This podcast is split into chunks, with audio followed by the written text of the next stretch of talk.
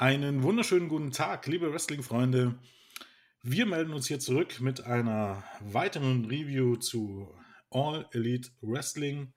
Äh, diesmal auf dem Programm steht die Ausgabe Nummer 34 von AEW Dynamite. Ähm, an meiner Seite ist heute erneut, wie auch schon zur Paper-Review, der Chris, der Christian. Einen wunderschönen guten Abend. Ich freue mich wieder dabei sein zu dürfen. Ja, wir nehmen das hier auf. Es ist Sonntag. Eigentlich wollten wir äh, am Donnerstag das alles zusammen aufnehmen. Ähm, also sowohl Pay-Per-View als auch äh, die Weekly. Allerdings wurde es dann ein bisschen spät. und ich habe ich hab auf Weichei gemacht, weil ich arbeiten musste am Freitag und habe. Äh, ah, ich, war schon, ich war schon sehr dankbar, nachdem ich danach noch einen Bericht schreiben musste, war ich auch schon einverstanden. Ja, ich glaube, es war dann irgendwie schon 22.30 Uhr oder so. Elf war sogar schon. Ach, warst du sogar elf schon? Ne? Ja, ja. Und deshalb haben wir das verschoben auf Sonntag. Also wir nehmen das hier Sonntag auf. Mal gucken, wann es erscheint. Äh, es ist immer ein bisschen fraglich. Ich nehme an, wenn es gut kommt. Äh, habt, habt ihr es jetzt Pfingstmontag? Und ja, irgendwelche Worte vorneweg. Fangen wir mal wieder so an. So generelle. Uh, ja, also nach einem meiner Meinung nach sehr erfolgreichen äh, Pay-per-View in diesen doch schwierigen Zeiten, äh, gab es eine für mich persönlich äh, kurzweilige Show. Äh, ich fand die Segmente, also außerhalb von den Matches, äh, sehr gut, interessant. Äh, viel an Matchqualität sticht jetzt nicht heraus, keine Katastrophe. Ich finde, meiner Meinung nach, Main Event äh, war der mein persönlicher Match of the Night und sonst sehr solide und ein interessantes Debüt, worüber wir dementsprechend beziehungsweise gleich darüber reden werden. Ja, der, das Main Event Segment war halt ein bisschen ein Autounfall. Aber auch da, selbst da konnte ich irgendwie, konnte ich mir noch irgendwie was Positives rausziehen. Also ich fand es zumindest unterhaltsam, auch wenn es in, in, Sachen von Tyson ein bisschen unfreiwillig komisch wirkte. Ähm, ja, der Pay-Per-View, der war äh, überaus erfolgreich. Also es, es, gibt so erste Zahlen, ähm, die sagen, die iPay-Per-Views, also übers Internet bestellt, über BER Live und äh, also in den USA BER Live 10% gestiegen, äh, Fight TV im Rest der Welt 10% gestiegen. Ich glaube sogar 13% mittlerweile. Äh, man geht davon aus, dass es 15 am Ende wären. Ähm, also im Vergleich zum, zum letzten Pay-Per-View. Und wenn sich das, ähm, also dieser Anstieg auch auf die, die klassischen Kabel-Pay-Per-Views überträgt, dann hat man wohl einen neuen Rekord. Würde bedeuten 115.000 bis 120.000 Buys. Ähm, wenn man jetzt in Betracht zieht, dass äh, in den USA, also egal ob BR Live oder Kabel PPU das Ganze 50 Dollar gekostet hat und Fight TV 20 Dollar, meine ich, sind wir wohl, glaube irgendwie, wenn man abzieht, das, was die, was die Partner bekommen, ist man irgendwie bei 2,3 bis 3 Millionen, ist, glaube ich, so ein bisschen die Rechnung, die man mit dem PPU verdient hat. Dementsprechend ist das schon alles ein größerer Erfolg geworden und wahrscheinlich hat sich dann auch das Geld, zumindest für diesen Pay-Per-View, das man für Tyson ausgegeben hat, durchaus gelohnt. Ähm, aufgrund dessen, dass wir uns eben halt wirklich in einer Krise befinden, so heißen äh, in den USA viele Arbeitslose, ähm, dementsprechend auch das Geld nicht ganz so locker sitzt und ähm, die Empty Arena Shows über längeren Zeitraum ja eher ein bisschen so abschreckend waren für viele Zuschauer, ist zumindest teilweise ein bisschen überraschend. Also man hatte im Vorfeld eher so gesagt, wenn es 80.000 Buys wären, ist es ein Erfolg in der aktuellen Situation. Jetzt scheint es zumindest mindestens auf dem Level einzuprägen wie die letzten Pay-Per-Views und das war alles so knapp über 100.000. Wie gesagt, wenn sich die Prognosen und Hochrechnungen bewahrheiten äh, mit den klassischen Pay-Per-Views, bis da alles zusammengezählt ist, das dauert meistens äh, circa drei Monate. Erst dann steht ungefähr die Buy-Rate fest. Ähm, aber wenn sich, wie gesagt, wenn, wenn, diese, wenn diese Hochrechnungen äh, sich bewahrheiten sollten, sind wir bei 115.000 bis 120.000 und das ist schon eine Ansage. Ja, definitiv sehr beeindruckend, muss man sagen, auch äh, aufgrund der derzeitigen Situation.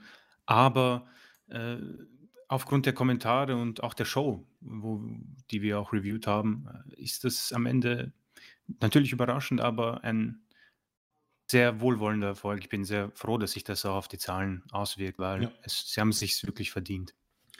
Ist wohl auch relativ so, dass, dass also so ein Vergleich, im Vergleich zu den äh, restlichen pay sind so die, die Wiederholungskäufe, also die, die Leute, die die Show gekauft haben, nachdem sie live gelaufen ist, ähm, sind wohl höher als sonst. Das heißt, ähm, dass sich es wohl durchaus herumgesprochen hat, dass gerade der Main Event sehr sehenswert ist. Ähm, zumindest für die allermeisten, jetzt nicht für alle. Wie gesagt, alles dazu eigentlich in unserer Pay-Per-View-Review. Und ähm, ja, in dem Sinne würde ich mal sagen, steigen wir mal ein in jo, die passt. dieswöchige Show. Äh, alles begann erstmal mit einem äh, Rückblick auf Double or Nothing, äh, bevor wir dann schon äh, Chris Jericho und sein Inner Circle sahen. Ähm, die im Grunde für die Show eine Pep Rally, also wenn man so möchte, so eine, so eine Aufmunterungsfeier geplant hatten nach der Niederlage. Äh, und dafür haben sie alle, möglich, äh, alle möglichen Kontants angekarrt. Ähm, Bevor es dann im Grunde backstage äh, weiterging mit äh, den Young Bucks und mit Hardy.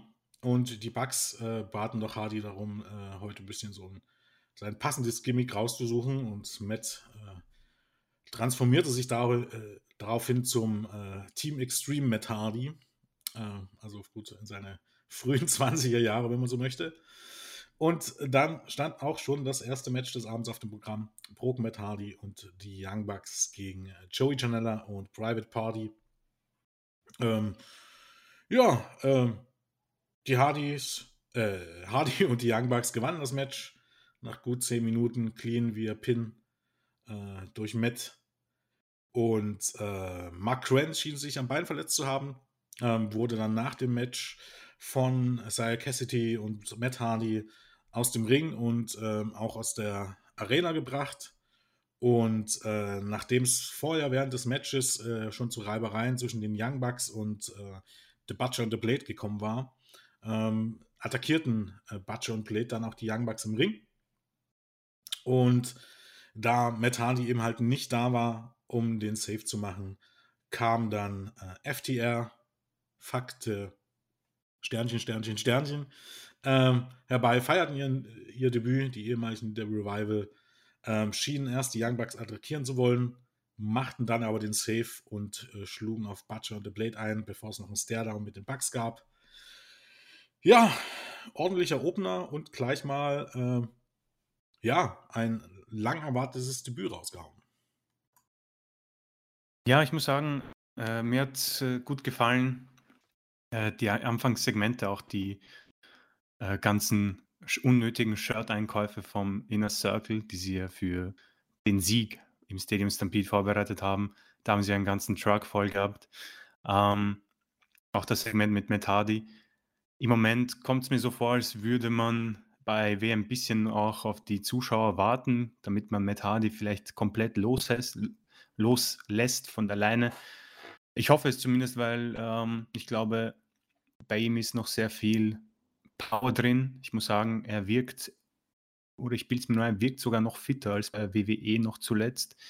Und bei seinem äh, Podcast bei Chris Jericho hat er auch ein bisschen davon erzählt, wie viele Ideen er eigentlich hat und äh, wie er das auch macht. Und ich hoffe, sie lassen ihn dann komplett von alleine los. Das im Moment ist quasi ein bisschen so ein, ja, man nimmt sich so seine Gimmicks durch, hat man ja beim Pay-Per-View gesehen, um ja, ein bisschen für den Pop zu Hause zu sorgen, sage ich mal. Ähm, wie gesagt, die Verletzung natürlich äh, unglücklich, aber für mich dennoch äh, wohl das beste Match des Abends. Hat mir gut gefallen von der Pace. Ähm, und ja, am Ende muss man wohl sagen, das Debüt von Cash Wheeler und Dex Harwood etwas schade. Ich glaube, die hätten doch für einen großen Pop sorgt, weil die jetzt nicht un, äh, unbekannt sind in der Wrestling-Szene, natürlich ein Ex-WWEs-Team äh, und auch bei den Social-Media-Aktivitäten immer dabei und ich denke, das hätte für einen netten Moment gesorgt. Ich freue mich drauf, muss ich sagen. Ich war schon äh, ein großer Fan von Revival und bei NXT hat man gesehen, was sie drauf haben. Leider im Main-Roster eher weniger. Für alle, die sich noch nicht angehört haben, beim, die waren auch beim Jericho-Podcast, haben ein bisschen vom Nähkästchen geplaudert und wir hatten es auch in der News, was sie da für Gimmicks ertragen mussten. Ähm, deswegen bin ich sehr froh, dass sie jetzt da sind und man kann sich freuen. Ich denke, das werden großartige Matches. Äh, bin gespannt, ob es gleich gegen die Bugs geht. Und ja, ich äh, bin dementsprechend schon sehr darauf gespannt, was man aus diesem Tag Team macht, wie sie sich einbinden werden, was für ein, ja, was für ein Gimmick sie präsentieren werden. Und ja, am Ende muss ich sagen, sehr gute Anfangsphase der Show. Ich war gut drin, hat mir gefallen, sehr kurzweilig und das kann man so lassen. Ja, ähm, um mal aufzugreifen, was du gerade gesagt hast über Matt Hardy, äh, so gesehen verstehe ich es halt dann, dann nicht, wenn das wirklich so ist. Ähm, eigentlich jetzt wäre doch eigentlich der Zeitpunkt, dass eben halt Matt Hardy mit seinen Videos und seinen Broken, ähm, Broken Universe irgendwie glänzen könnte, weil ähm, seine Stärken, also bin ich zumindest der Meinung, oder die Stärken des Ganzen sind ja eigentlich diese vorproduzierten Videos im, vom, von seinem Anwesen zum Beispiel und jetzt nicht unbedingt das vor Live-Publikum. Also wenn irgendwie, wenn er glänzen kann, doch hat dann eigentlich in diesen Videos nicht unbedingt jetzt rein im Ring. Deshalb verstehe ich eigentlich nicht. Eigentlich wäre jetzt die Zeit, wo man das raushauen sollte. Ähm, weil man genau jetzt aufgrund der eben halt fehlenden großen Stimmung irgendwie genau sowas gebrauchen könnte.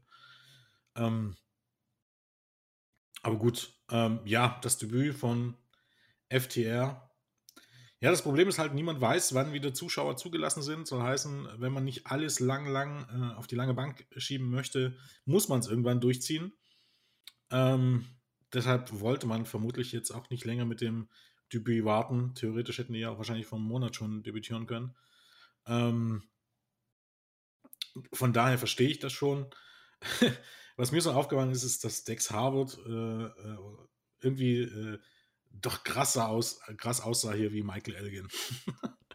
nicht, ganz, nicht ganz so bullig zugegebenermaßen, aber äh, die Ähnlichkeit war schon erstaunlich da irgendwie. Äh, kann ich zustimmen. Ich, ich habe mir auch gedacht, der, der, also ist schon beeindruckend. Ich, ich glaube, der hat sogar ordentlich zugelegt. Also, es sieht zumindest aus, vielleicht wirkt es auch einfach nicht so, weil die Young Bucks ja doch ein bisschen schmaler sind oder so. Kann sein, aber ich habe mir auch gedacht, so, oh wow, also das sind ja. die Arme nicht schlecht. Also auf den ersten Blick, also, weil auch, auch die Glatze und, und der Bart und so weiter, auch vom Gesicht ist er Elgin ein bisschen ähnlich. Äh, war schon erstaunlich. Hätte man es nicht gewusst. Ähm, ja, weiter ging es dann mit John Moxley, der sich zu den Kommentatoren äh, gesetzt hat. Da gab es auch zum äh, nochmal einen Rückblick auf das Casino Leather Match und äh, diesen Spot, als Cage äh, Ellen irgendwie auf eine Leiter legte und dann die Leiter mit Ellen nach draußen geschmissen hat gegen eine andere Leiter, wo Moxley so meinte, oh Darby. das fand ich sehr erheiternd. Ähm, ja, und dann kam Brian Cage zusammen mit Tess raus, äh, feierte sein, sein Debüt ähm, hat Lee Johnson, ähm, also einer dieser unbekannten Independent-Talente, die zuletzt ähm, öfter schon bei Dark zu sehen waren, in circa einer Minute abgefertigt mit einem Drill Claw. Danach hat äh, Tess noch ein paar Worte an Moxley gerichtet und nochmal angesprochen, dass Brian Cage bei Fighter Fest äh, gegen Moxley antreten darf. Gibt übrigens immer noch keine Infos darüber, wann irgendwie Fighter Fest ausgestrahlt wird. Ähm, hieß wohl, glaube ich, über den Sommer, wann auch immer das sein soll könnte so ziemlich alles sein, Juni, Juli, August. Ähm, auch noch nicht, wie das ausgestrahlt wird, außer dass man halt davon ausgehen kann, dass es in Deutschland wieder über Fight TV zu sehen ist. Gibt wohl auch ähm, Vermutungen, dass AEW möglicherweise mit solchen Shows ähm, dazu beitragen soll, den neuen Streaming-Service von Warner Media zu pushen. Ähm, HBO Max hat man auch viel Werbung gemacht äh, für diesen Streaming-Service und gibt die Vermutung, dass vielleicht Fighterfest dort laufen soll. Aber ähm, ja, ich glaube, der Streamingdienst, gibt es auch in Deutschland nicht. Also das wäre ohnehin nur für die US-Amerikaner von, von Relevanz. Ja, ähm, ja, erstmal dazu würde ich sagen. Äh, ja, also was ich so jetzt mitbekommen habe, also das haben wir auch in unserer News, äh, Moxley im Moment äh, laboriert an einer Steißbeinprellung. Nichts Ernsthaftes, aber wahrscheinlich wird er die nächsten Episoden eher in einer Non-Wrestling-Rolle verbringen, damit er dann bereit ist für das Match. Äh, du hast schon angesprochen, wissen tun wir jetzt nicht, wann genau Fighterfest stattfindet. Aber ich persönlich finde, man hat das ganz gut gemacht. So muss es gemacht werden. Brian Cage, eine Minute 15. Keine zu langen Matches. Ähm, man wird, er wird gut dargestellt, wie ein Monster, wie ein Beast, wie einer, der ihn den Titel abnehmen kann. Und ich bin auch sehr froh über Thais. Der macht das nämlich sehr gut, hat eine gute Intensität drin. Äh, die beiden ergänzen sich sehr gut, finde ich. Das passt absolut. Ähm, sonst, äh, ja, John Moxley natürlich ein Mann, der in vielerlei Sachen überragend ist, so auch im, am Kommentatorenpult hat das Ganze natürlich dementsprechend gut gemacht. Ähm, ja, so macht man das. Ich kann da jetzt dazu auch nicht viel sagen. Äh, meiner Meinung nach bin ich noch etwas skeptisch mit Cage. Ich kann das kann ich noch nicht genau beurteilen. Ich weiß nicht, was ich noch mit ihm anfangen soll, aber je nachdem, wie sie ihn in den nächsten Wochen darstellen, äh, werde ich sicher gehypt sein auf das Titelmatch, das dann ja irgendwann ansteht. Ich persönlich glaube nicht an einen Titelwechsel, aber ich denke, das wird dann in den nächsten Wochen und dann bei der Preview nochmal näher beleuchtet werden. Aber ich denke, das hat man gut gemacht. Also ich würde da jetzt nichts irgendwie als negativ ähm, beurteilen wollen. Gibt es ja eigentlich auch nicht. Also so für den Anfang für diese Fehde ähm, denke ich, oder was heißt für diese Fehde, für dieses Programm muss man ja sagen. Ich glaube nicht, dass es jetzt eine großartige, längerfristige Fehde wird. Und das glaube auch gut gestartet. Cage, äh, also Lee Johnson äh, war auch, äh, keine Ahnung, die perfekte, der perfekte Crash-Test-Dummy irgendwie für das, für das Match. Der hat sich schön durch den Ring werfen lassen. Ob das alles so freiwillig war oder nicht, der Kraft von Cage geschuldet, sei mal dahingestellt. Ähm, vielleicht so als Randnotiz noch, äh, nebenbei über die ganze Show gestreckt war auch immer Ellie zu sehen, die sich äh, ihres Bunny-Kostüms diese Woche entledigt hat und stattdessen ähm, in einem roten Kleid mit Cutie Marshall geflirtet hat. Ich glaube, im Zuge ähm, eines so kleinen Programms, was größtenteils bei Dark abläuft, zwischen Butcher and the Blade und, und äh, auf der einen Seite und äh, Dustin Rhodes und Cutie Marshall auf der anderen Seite. Ja, und ähm, Moxley macht am Kommentatorenpult auch immer einen guten Eindruck. Ähm, ich denke, so als Übergangsfehde schon, schon sehr ähm, unterhaltsam könnte das werden. Cage ähm, hat man hier halt noch nicht gesehen. Was so Cage ein bisschen besonders macht, ist halt, äh, der kann ihm halt dann durchaus auch High-Flying-Manöver ohne größere Anstanden aus dem ähm, Handgelenk bringen. Soll heißen, der zeigt ihm halt dann auch mal durchaus ein Springboard Moonsault und sowas. Dementsprechend, sowas wird er dann wahrscheinlich gegen Moxley dann zusätzlich noch auspacken. Ähm, ja, ich, ich finde das auch gut. Also ich, ich hätte kein Problem, wenn sie äh, bis zu Fighterfest sogar einfach diese äh, Jobber-Matches in Anführungszeichen mit Cage machen, damit er einfach äh, diesen, diesen Monster, Monster-Status bekommt und dann einfach so quasi ausbricht im Match gegen Moxley, damit man sich nochmal so denkt, oh wow, äh, in dem steckt ja auch das noch. Für die, die ihn jetzt ähm, außerhalb von AEW nicht kennen. Deswegen ein guter ähm, Aufbau, denke ich. Also man wird schön eingeführt in diese Fehde. Das hat mir sehr gut gefallen. Ähm, ja, denke ich, wird werden. Für diese Woche ist, glaube ich, auch schon wieder ein Match angekündigt. Ist zwar noch nicht klar gegen wem, aber sicherlich auch irgendwie ein, ein Aufbaugegner, nehme ich mal an. Ähm, weiter ging es dann mit äh, Dr. Britt Baker. Die wurde in einem Rollstuhl von Rebel ähm, auf die Bühne geschoben wurde dann äh, von Tony interviewt ähm, und erklärte uns, dass es eine Verschwörung gegen sie gibt. Äh, denn jedes Mal, wenn sie verletzt wird, ähm, also ich glaube, einmal hat sie eine Nasenverletzung gehabt, äh, jetzt diese Verletzung und immer eine, eine Parallele es und das ist Aubrey Edwards. Sie dann so erklärt, jedes Mal, wenn sie verletzt wurde, war Aubrey Edwards da oder war irgendwo. Das fand ich sehr lustig. Ich weiß gar nicht, bei welchen Vorfall genau sie das meinte, aber sie sagte ihm halt, ja, Aubrey Edwards war da, Aubrey Edwards war da, Aubrey Edwards war irgendwo.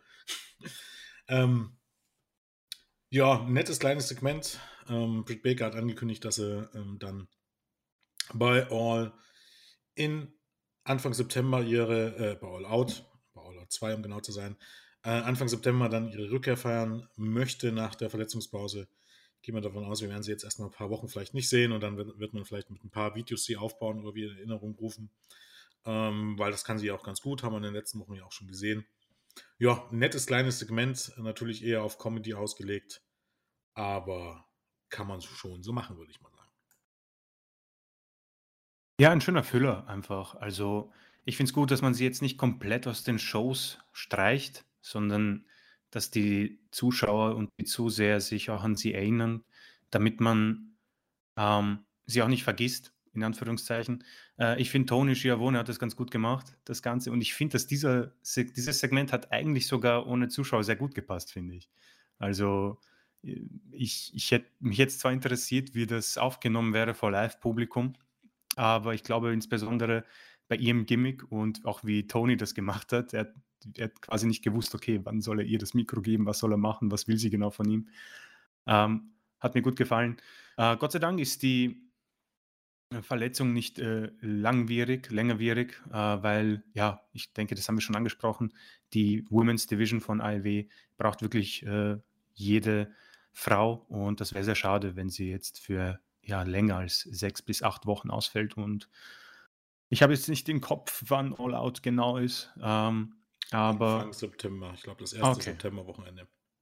Okay, ja, dann ist da, das sollte sich genau ausgehen. Ich hoffe, sie überstürzt es nicht und ja, ich warte eigentlich nur darauf, dass sie dann irgendwann, davon gehe ich mal stark aus, die, den Titel auch gewinnt.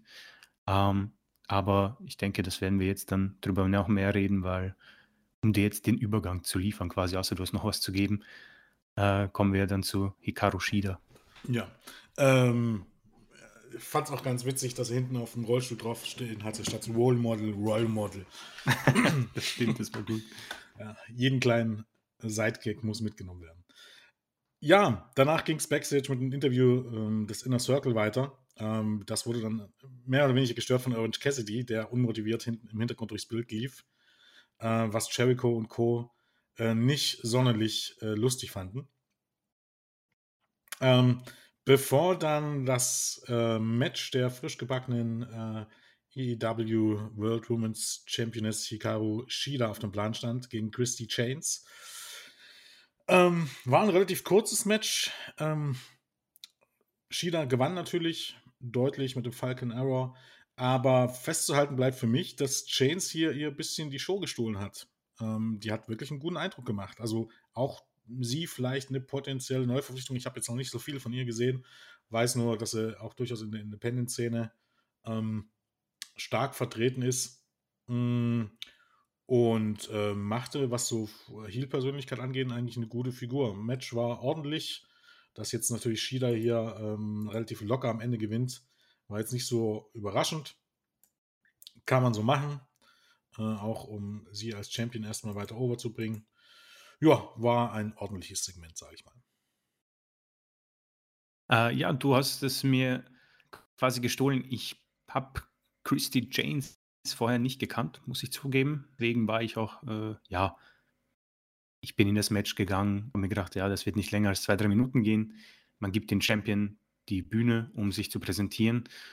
Aber du hast recht, äh, ich persönlich fand in diesem Match, äh, Christy Janes hatte ach, mehr Farbe, wenn es Sinn ergibt. Sie hat einfach, sie hat mich mehr gehuckt irgendwie. Shida natürlich, finde sie großartig, äh, mag auch, bin auch ein Fan davon, dass sie jetzt den Titel gewonnen hat.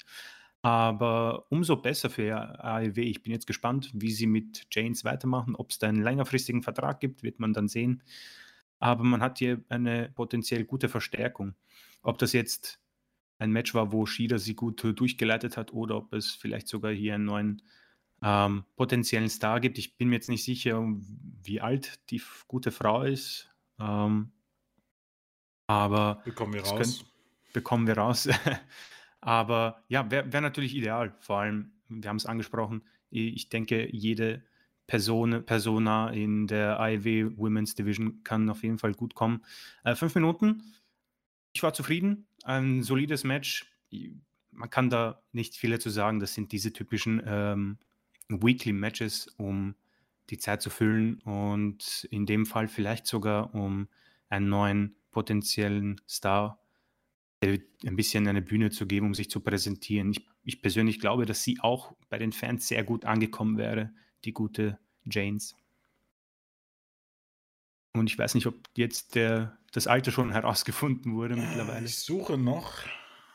Ich glaube, zu viel versprochen. äh, auch doch, oder? Warte. Nee, nee. Also ich kann dir sagen, sie, ihr Debüt feierte 2016. Okay. Ähm, ich kann dir sagen, dass er geboren wurde in Brasilien. Gut, das war jetzt nicht so äh, nicht so schwer zu verstehen. Sie hat hier irgendwie auf irgendeiner Schauspielerseite eine, ein ähm, Profil, da steht was, äh, 25 bis 45 ist das Alter, für das sie gecastet werden kann. Also ich denke mal, wird zumindest 25 sein, nehme ich mal ganz stark an. Ja, ich schätze jetzt auch nicht unbedingt älter als 25, deswegen. Ja, ähm, also im Laufe ihrer Karriere, ich habe sie gesehen bei Dark äh, vor ein paar Wochen und ähm, ich habe sie gesehen bei Impact. Ich glaube, das war irgendwie so eine der Twitch-Shows, die man äh, ab und zu kostenlos veröffentlicht. Ich glaube, da habe ich ein Match von ihr gesehen, wenn ich mich jetzt nicht total irre. Ansonsten ist er halt auch schon rumgekommen in den letzten vier Jahren, in dem, seit ihrem Debüt. Ähm, war schon ähm, in Mexiko, meine ich, war schon in Japan bei Stardom. Ähm, man muss, müsste natürlich sehen, wie sie sich irgendwie in längeren Matches anstellt, klar. Aber für die paar, paar Minuten hier sah sie wirklich schon wirklich gut aus. Und ähm, man hat eben halt vom, das ist nicht selbstverständlich. Ähm, auch bei den Wrestlerinnen, die so irgendwie bei AEW unter Vertrag stehen, dass man eigentlich sofort, auch wenn man sie noch nicht gesehen hat, sofort gemerkt hat, äh, sie hat Persönlichkeit. Ja, also soll heißen, sie hat, sie hat ein Gimmick, sie, sie weiß, wie sie im Grunde ihren Charakter ähm, spielen soll und ähm, spielt den auch gut und das ist halt nicht selbstverständlich. Also wenn du irgendwie jemanden hast, der sofort von der ersten Minute an ähm, von dem du denkst, okay, ist ein potenzieller Star, was jetzt ähm, die Art und Weise, wie sie sich gibt, äh, wie sie auftritt, ne, ähm, wie sie ihr Gimmick, äh, Gimmick abspielt, ähm, das ist schon mal, sagen wir mal so, 50 Prozent. Ne? Die anderen 50, mindestens 50 Prozent ist natürlich die Arbeit im Ring. Aber zumindest von dem Match hier und von dem, was ich bei Dark und Impact gesehen habe, würde ich jetzt nicht, also durchaus sagen, äh, dass da Potenzial da ist. Die an, andere Frage ist natürlich, wie viel Wrestlerin brauchst du wirklich? Aber du siehst halt, also im, im Roster, ne, hast ja eigentlich genug da. Viele davon werden halt im aktuell nicht eingesetzt. Es ist halt so ein bisschen die Frage, ähm, warum man, warum eben halt so eine Christy Chains nicht unter Vertrag steht und dafür einige Frauen, die, und das ist, soll jetzt nicht, nicht fies klingen, nicht beleidigend klingen, die einfach nicht, noch nicht so wirklich gut sind. Die noch, ich weiß Sadie Gibbs ist so ein Beispiel, wo, wo ich mich immer frage, warum musste die jetzt unter Vertrag genommen werden? Weil da sehe ich jetzt noch nicht so ähm, also die hätte einfach noch ein paar Jährchen auf, in der Independent-Szene äh, gebraucht, um dann wirklich auf ein ordentliches Level zu kommen. Aber gut, äh, ja. Ja, würde ich alles unterstreichen, definitiv. Also ähm, ich persönlich bin jetzt natürlich noch etwas, ja, ich möchte nicht sagen äh, skeptisch, wie die Titelregentschaft von äh, Shida voran, vor, voranstatten geht oder vonstatten gehen wird vielmehr, ähm, weil solche Matches darf sie sich meiner Meinung nach nicht äh, so oft erlauben, ja, äh, weil sonst wird das schnell in Vergangen Vergessenheit geraten und das wäre sehr schade, weil ich, das In-Ring-Talent hat sie. Ich weiß jetzt nicht, wie das genau aussieht mit ihrem Englisch, muss ich sagen, ähm, und mit Promo-Fertigkeiten. Wäre nicht, wär nicht so schlecht noch. Ich glaube, bei ihr ganz solide. Ja. Also, Promos ist halt immer so eine Sache, aber ich glaube, äh, für eine Japanerin spricht sie äh, recht gutes Englisch. Ja, ich meine, wie gesagt, ich rede jetzt hier nicht von fünf Minuten Promos, aber hin und wieder äh, einfach, um ein bisschen ja, Farbe in den Charakter zu bekommen. Wäre nicht schlecht, weil ja, hier, wir können, ich möchte jetzt nicht sagen, sie wurde komplett in den Schatten gestellt von Christy Janes, das nicht, aber in dem Fall, wie du es gleich am Anfang äh, erwähnt hast, wurde sie dann doch schon etwas äh, ja, besiegt, um ehrlich zu sein. Äh, jetzt nicht im Match, aber im Gimmick, äh, in der Gimmick-Darstellung. Aber das wird sich zeigen. Ich bin äh, optimistisch für diese Regentschaft und ich bin auch positiv überrascht von Christy James und ja, das hat in alles in allem sehr gut gepasst. Hm. Dann, ich weiß nicht, ob du das gesehen hast, wenn du auf Fight ge geguckt hast, hast du es gesehen, in der nächsten Werbepause haben wir Kenny Omega und Hangman Adam Page im Hotel gesehen. Ja. Und äh, für sowas liebe ich halt äh, AIW. Die beiden gucken halt die Show live im, im Fernsehen, im, in ihrem Hotel und sehen sich plötzlich selbst. Also Paige trinkt Whisky oder Bier, ich weiß gar nicht mehr, und Omega Milch und plötzlich ja. sehen sie sich selbst und die fragen sich, warum zum Teufel sehen wir uns jetzt im Hotel selbst und begeben sich halt erstmal auf die Suche nach einer Kamera, die sie dann auch versteckt im Hotel finden. Ähm, und machen sich eben halt dann darüber lustig, dass, äh, keine Ahnung, während einer Live-Show irgendwelche Leute backstage oder im Hotel gezeigt werden und eigentlich gar nicht erklärt wird, wie die denn überhaupt gezeigt werden können, warum die im, im, im TV gezeigt werden können, obwohl gar keine Kamera da ist. Ähm, fand ich großartig. So als, also für die, als Filler in der Werbepause ähm, mit sowas äh, fängt man mich ein, sage ich mal. Das war ja, ja das ist, das ist auch, ich meine, ich habe es schon bei, bei der Review äh, von, A, äh, von A, Double or Nothing gesagt, das ist mein Humor. Äh, ich, ich finde einfach, dass Omega und auch, ich finde Hangman Page macht das so unfassbar gut. Also, wie er sein Gimmick darstellt und die beiden harmonieren auch wunderbar zusammen. Äh, wenig überraschend, wenn man auf YouTube immer die ähm, wöchentlichen Videos geguckt hat. Aber das ist einfach so, es muss nicht sein, dass man das in die Show packt, aber sie packen es rein und man denkt sich, es muss sein, weil es einfach auch diese Charakterentwicklung vorantreibt und das finde ich großartig. Also ein großer Pluspunkt. Genau, und das ist ähm, halt auch diese Komponente, die man aus äh, Being the Elite kennt, in dem Sinne.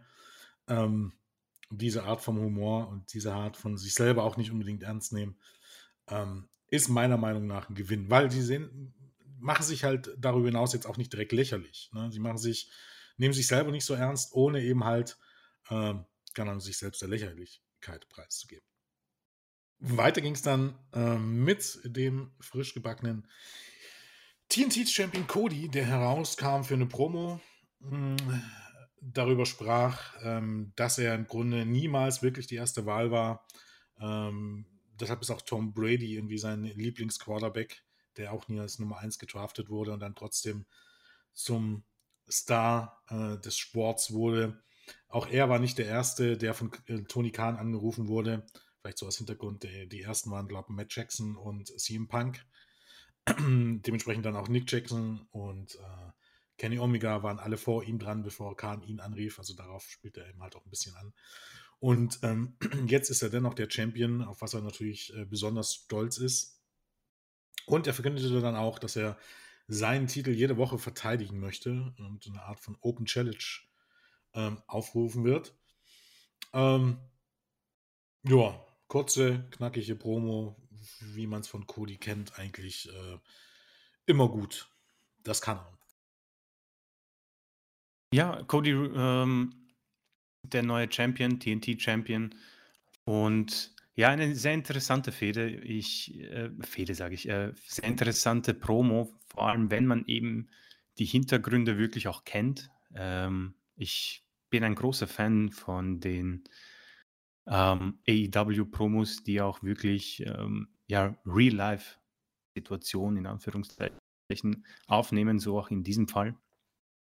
Ähm, ich finde, Cody macht das Ganze, seitdem das angefangen hat, wirklich gut. Ich war anfangs etwas skeptisch mit ihm, weil ja, es doch nicht unbedingt einfach ist, diese beiden Rollen auszufüllen. Ähm, ich habe ein paar Interviews mit ihm gesehen, ähm, noch vor der ganzen äh, Krise und man hat ihm schon angemerkt, dass er ja wenig schläft. Ähm, er wirkte sehr müde und dementsprechend war ich äh, ja skeptisch. Aber ich kann mich jetzt an kein Match erinnern, das wirklich, äh, bei ihm schiefgegangen ist oder eine Promo, weil vor allem bei den Promos, man kauft sie ihm ab. Und das ist ziemlich einfach wohl dargestellt. Er liebt das Ganze einfach. Er liebt es und er nimmt das Ganze und sich persönlich, wie auch bei Omega und Page, auch nicht so ernst, weil so eine Promo äh, so halten weil am Ende ist ja dieses Wrestling-Geschäft auch eine große Ego-Sache und wenn, das ist ja ein Fakt, ja, dass er jetzt nicht die Nummer eins war. Ähm, und das so drüber so darzustellen, ohne jetzt irgendwie cringe bei den Zuschauern oder zu mir, zumindest bei mir auszulösen, ist natürlich ziemlich gut. Ähm, auch ein großer Fan bin ich davon, dass jetzt dieser Titel wohl wöchentlich aufs Spiel gesetzt wird.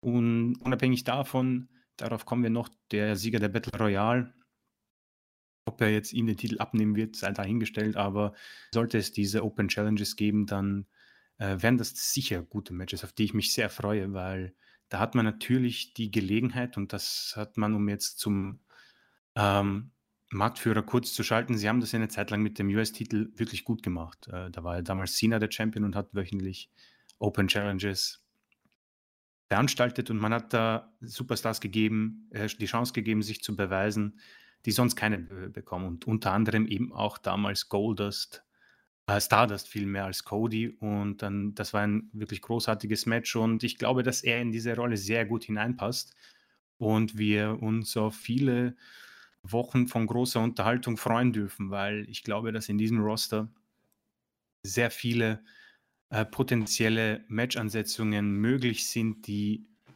wahrscheinlich auch die Showstealer der jeweiligen Weeklies sein werden und können. Und auch der Titel wird ja so auch nicht bleiben. Also ich habe im Internet gelesen, dass äh, der noch nicht fertig ist, beziehungsweise auch bei uns in der News wurde das äh, verlautbart, weil das Internet ist ja schon relativ schnell explodiert, weil ihnen das Design nicht so gefallen hat. Aber grundsätzlich viel wird sich, glaube ich, nicht ändern. Also es wird natürlich ein bisschen Gold dazukommen, aber ja, grundsätzlich habe ich persönlich jetzt nichts gegen dieses Design. Und ich glaube, es sieht einfach noch ein bisschen einfach aus. Es fehlen halt die Verzierungen einfach äh, noch ein bisschen. Es sieht halt jetzt von, von in, in manchen Blickwinkeln sieht es halt jetzt noch ein bisschen billig aus. Ne? Das ist halt auch ein bisschen so, gerade wie er gefilmt wird, ne? wo ich auch sage, okay, eigentlich sieht der Titel ganz gut aus und beim nächsten Mal, wenn du siehst, sieht okay, das sieht eigentlich ein bisschen billig aus. Das liegt aber, glaube ich, wirklich daran, dass diese Verzierungen fehlen. Der genau, ja. nicht fertig ist. Ich glaube, es gibt im Internet, wenn man danach sucht, ähm, noch das, das, den endgültigen, endgültigen, Titel wird man finden. Ähm, und ich, das wird passen. Also ich persönlich äh, finde das definitiv in Ordnung, nachdem die letzten neun Titel beim äh, Kollegen drüben, beim Marktführer jetzt mal nicht meinem Geschmack ents entsprachen. Deswegen äh, passt das absolut. Und ich freue mich, wie gesagt, auf die zukünftigen Matchansetzungen, auch auf das, was äh, nächste Woche, glaube ich, stattfinden wird. Aber dazu kommen wir noch. Ja, um, vielleicht noch als Ergänzung von mir. Es ist ja nicht nur, dass man, dass man hier viele Möglichkeiten im Roster an sich hat für diese Open Challenge. Was man vielleicht auch bedenken sollte, ist, dass jede Menge äh, Leute bei WWE äh, entlassen wurden. Und dass du diese, durch diese Open Challenge auch durchaus mal ab und zu so eine Überraschung bringen könntest. Zack Ryder als Beispiel zum Beispiel. Ähm, ohne dass du denjenigen verpflichtest. Das ist ja nicht wie bei WWE. So heißen, es ist ja nicht so, dass AEW nur Leute antreten lässt, die wirklich unter Vertrag stehen, wie man in den letzten Wochen eindrucksvoll gesehen hat, auch bei dieser Show, ne, mit, mit im Grunde diesen Choppern und so weiter. Es spricht also nichts dagegen, wenn die Open Challenge zum Beispiel irgendwann mal einen Zack Ryder annimmt. Nur dieses eine Match bestreitet, gegen Cody verliert und dann wieder weg ist. Das heißt, man muss die Leute ja nicht unter Vertrag nehmen, aber du kannst solche Überraschungen halt bringen. Gleiches gilt, Jeff Cobb ist ein prima Beispiel. Ne? Du bringst Jeff Cobb mal rein für zwei Matches und dann ist er halt wieder weg.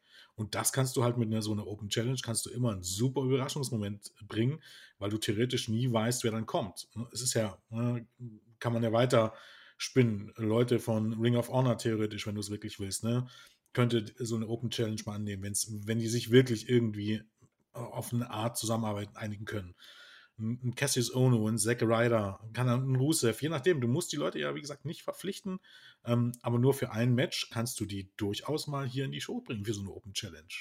Und das ist halt eine Komponente, die ähm, unglaublich viel Spannung reinbringen kann. Über das, die eigentlichen möglichen Paarungen im Roster natürlich hinaus. Wo, wie du schon richtig sagst, äh, äh, wo es da auch einige Optionen gibt. Ja, weiter ging es dann mit einem Number One Contender Match, was ein bisschen für Verwirrung gesorgt hat. Ähm, Kip Sabian und Jimmy Havoc trafen auf Frankie Kasabian und Scorpio Sky. Viele fragten sich, warum gibt es jetzt hier ein Number One Contendership Match, wenn es bei der Pre-Show von Double or Nothing bereits so ein Match gab, äh, das ähm, Chuck Taylor und Trent gewonnen haben. Relativ einfach, wurde während der Show auch erklärt. Ähm, ähm, der Gewinner dieses Matches hier, also entweder Kip Sabian und Jimmy Havoc oder SCU, werden nächste Woche ein Titelmatch bekommen ähm, gegen Page und äh, Kenny Omega. Und der Sieger dieses Matches wird dann bei Fighter Fest auf Chuck Taylor und Trent treffen. Also im Grunde ähm, hat man hier einfach nochmal Herausforderer für ein, quasi für eine Weekly gesucht, während bei der nächsten größeren Show äh, dann Chuck Taylor und Trent ihre Chance bekommen werden. Ähm, ja, war soweit ein unterhaltsames Match. Ähm, Kip Sabian und Jimmy Havoc gewannen am Ende äh, mit der Dropkick, äh, Dropkick Michinoko Driver Combo clean nach, oder ja, ja, doch clean, nach circa zwölf Minuten. Mhm, ähm, ja, war ein anständiges Match. Ich glaube, man sieht halt einfach, dass man, dass Kip Sabian und Penelope Ford in den letzten Wochen immer ordentliche Viertelstunden-Ratings gezogen haben und dass es den beiden, glaube ich, auch sehr geholfen hat in, in, der, in der Krisenzeit hier, dass sie immer ähm, mit von der Partie waren, weil ähm, ich glaube, man hat jetzt hier auch dieses Team mit Jimmy Havoc ähm, bewusst irgendwie zusammengestellt, ähm, um denen auch einen kleinen Push zu geben und ihnen sie quasi jede Woche in den Schoß zu halten, äh, weil sie eben durchaus immer solide Viertelstunden-Ratings hatten und man versucht eben jetzt halt rauszufinden, hier wirklich, wer hier ähm, die Leute sind, die immer äh, gute Zuschauerzahlen ziehen, äh, wie auch schon bei Orange Cassidy. Ähm, und dementsprechend war ich dann jetzt ja auch nicht so sonderlich verwundert, dass sie sich hier gegen äh, Cass und Scorpio Sky ähm, durchsetzen konnten. Ja, also ich finde, sie haben das insofern gut gemacht. Äh, vor dem Match wurden ja äh, Kazarian und Sky angegriffen von äh, Kip Sabian und Jimmy Havoc. Äh, dementsprechend kann man hier äh, argumentieren, dass sie einen unfairen Vorteil hatten. Äh, grundsätzlich tue ich mir ein bisschen schwer mit diesem Match. Na, ich war einer jener, die etwas verwirrt waren mit, dem, mit der Stipulation. Ähm, grundsätzlich, ja, SCU äh, nach dem Titelverlust und auch nach dem äh, wenig erfolgreichen Pay-per-View hängen sie ein bisschen in der Luft für mich persönlich. Ich weiß nicht, wie, die, wie das bei dir so ist oder bei den Zuhörern. Äh, ich weiß nicht, wohin man mit denen gehen kann. Scorpio Sky hätte ich persönlich nichts dagegen, wenn er eine Singles-Karriere vorantreiben würde. Ich finde ihn persönlich sehr gut. Hat einen wirklich gute Ausstrahlung, guten Körper im Ring. Das passt auch.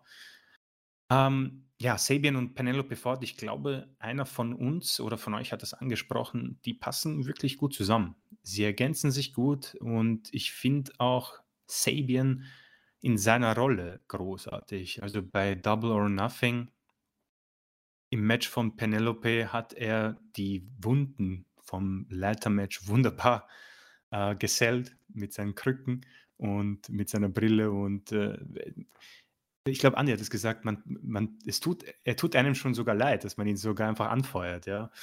Ähm, Havoc passt persönlich sehr gut. Ich finde, sie haben ihn wunderbar äh, herausgesucht aus dem oder herausgefiltert aus dem Roster und ihnen an die Seite gestellt, weil ich persönlich nicht unbedingt sicher war, was man mit ihm anfangen will. Und so hat man eben dieses Stable. Und wie du schon gesagt hast, offenbar zieht es. Äh, verwundert mich persönlich nicht, weil die machen das schon gut. Man kauft ihnen dieses Gimmick ab. Und ja, ich bin grundsätzlich jetzt gespannt, was mit SCU passieren wird. Vielleicht gibt es ja irgendwann die äh, Trennung, vielleicht eine kurze Fehde. Ansonsten natürlich auch ein Tag-Team mehr in der Division, das man, auf das man immer bauen kann, immer für gute Matches. Dieses hier war eben solide. Mich persönlich hat es jetzt nicht komplett abgeholt. Da habe ich, wie gesagt, mir den, das erste Match als Match of the Night ausgesucht. Und ja, alles in allem absolut in Ordnung. Und nächste Woche haben wir dann also zwei Titelmatches und dieses ist eines davon.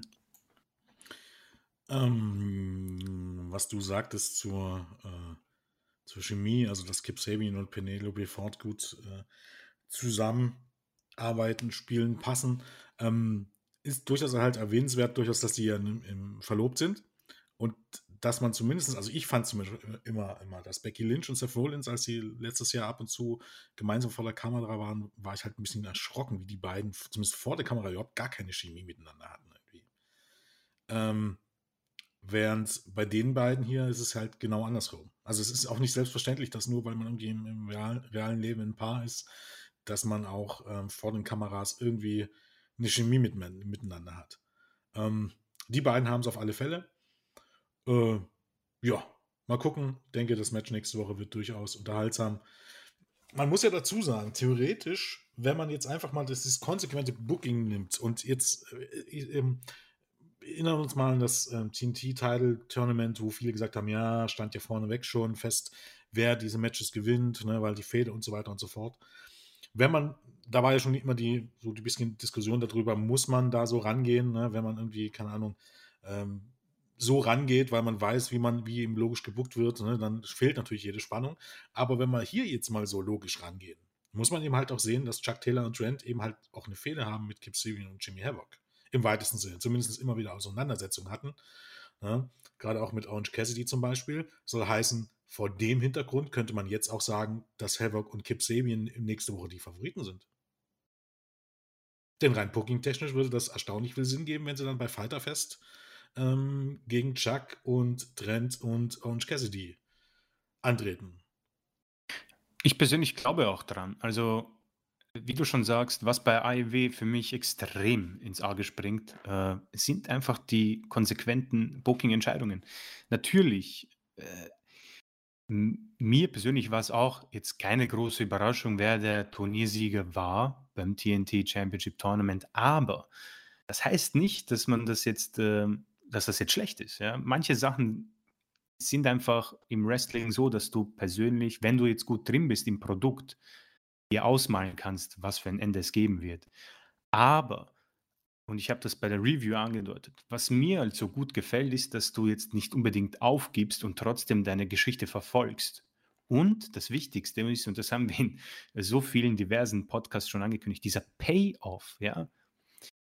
Du arbeitest, du investierst deine Zeit in die Shows und ich persönlich möchte dann eben diesen Payoff, ja. Und ich finde, dass diese äh, Turnierfehde insgesamt sehr gut äh, gemacht wurde und ich kann jetzt auch diese, äh, ja, ich möchte sie jetzt nicht unbedingt negativen Kommentare nennen, nicht so nachvollziehen, weil man ja eigentlich sowas ähm, interessanterweise sogar bemängelt bei anderen Promotions und man bekommt es dann hier, aber ist man wieder un unglücklich. Also da verstehe ich dann die Leute wieder nicht, ja. Und wie du schon sagst, ich persönlich hoffe sogar auf diese Paarung und gehe auch stark davon aus, weil es handelt sich hier um AEW und äh, wie du schon angesprochen, man darf nicht vergessen, in welchen Zusammensetzungen bzw. Fäden die Superstars untereinander stehen. Das vergisst man ja nicht, ja. Das passiert leider bei der WWE zu oft, dass man dann irgendwann, ich meine, jetzt vielleicht zum Beispiel, irgendwann wird Seth Rollins mit Alistair Black taggen, einfach nur, weil, ja, weil es geht. Und man vergisst, dass einer den anderen vom obersten Dach runtergeworfen hat. Das ist dort allemal möglich. Und das Gute ist eben bei AEW, das, das unterstreiche ich ja so oft und das bemängeln ja die Leute, man vergisst nicht, was passiert. Und ich denke, das kann man hier wirklich wunderbar, wie du schon gesagt hast, zusammenfassen. Naja, ich glaube, das ist halt auch dieses typische, also diese Diskussion, aus der man nie rauskommt. Hauptsache, man kann irgendwie so behaupten, dass AEW nichts anderes macht als WWE. Und da eben halt dann auch wirklich ähm, bewusst oder unbewusst Details ignoriert.